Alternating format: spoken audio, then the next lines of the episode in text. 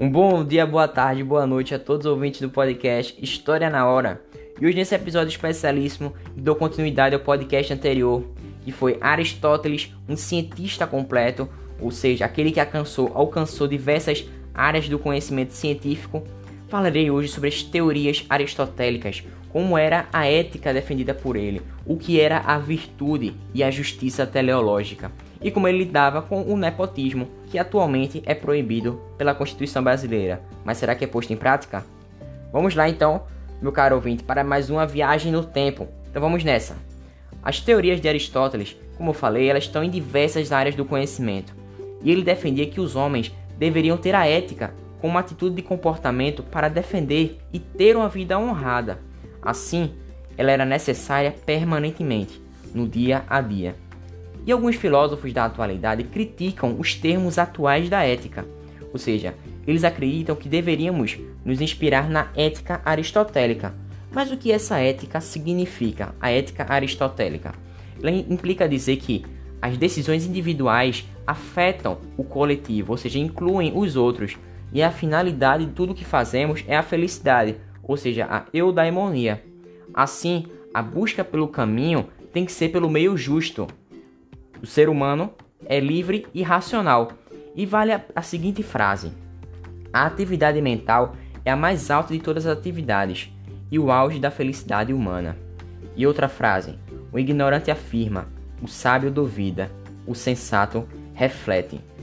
Bom, essas frases de Aristóteles servem para dizer que, para Aristóteles, a ciência faz com que adquiramos sabedoria, ou seja, quando se trata de ética, visamos a prudência, que é a sabedoria prática, e através dela obtemos mais conhecimentos científicos. E essa ética aristotélica ela era preocupada com algumas questões. Quem merece o quê? Como devem ser distribuídos prêmios, heranças, cargos públicos? Como deve ser feita essa distribuição? E essa justiça teleológica, eu falei no podcast anterior sobre o mundo teleológico, ela se aplica à ética, que ela vai visar justamente o bem comum, Além disso, existia a justiça honorífica, que é justamente a, a decisão deve honrar as pessoas. E Aristóteles ele é contra o nepotismo. Ele acredita que é algo injusto, ou seja, é um, é um artifício político em que é, é buscado um benefício com o uso do dinheiro público, assim formando uma base aliada. E essas pessoas normalmente não vão trabalhar no gabinete todos os dias ou até nem vão mesmo.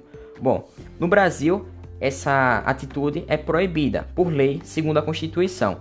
Muito embora tudo tenha um jeitinho para que ela aconteça. Porém, Aristóteles na Grécia Antiga já era contra esse tipo de atitude. No mundo teleológico de Aristóteles, tudo existe para uma finalidade, ou seja, a felicidade é vista como uma finalidade última de todo ser humano. Porém, na modernidade, a felicidade é vista como prazer conceito diferente daquele definido por Aristóteles. Assim, hoje o ter é a causa da felicidade. E Aristóteles dizia que esse prazer de ter não traz felicidade, pois a felicidade precisa estar no bem comum, ou seja, na coletividade. E para ele, virtude era o arete. Mas o que significa arete? Que palavra mais difícil. É justamente uma virtude, uma pessoa que faz o bem. E para ele, Aristóteles, Virtude consiste em saber encontrar o meio termo entre dois extremos. Isso é uma frase de Aristóteles. Para ele, esse termo virtude em que eu falo o tempo todo, a virtude da coragem seria saber qual é a medida correta em que devemos ter de acordo com o medo em determinado momento, pois sabemos que o medo traz proteção, porém, em demasia pode gerar diversos problemas. Desta forma, o equilíbrio é sempre bem-vindo. Assim, esse meio termo, ou equilíbrio, está na balança no, do curso de direito, também chamado de mediana, esse, essa, essa divisão, esse equilíbrio. Assim, este conceito está no centro da concepção da virtude aristotélica. Assim, aí está o caráter prático da ética. E temos que entender que para cada situação devemos encontrar uma solução que traga este meio termo. Bom, e temos que entender também que o homem virtuoso consegue usar a, raça, a razão de uma forma prática para avaliar. Ou seja, a razão deve estar muito presente.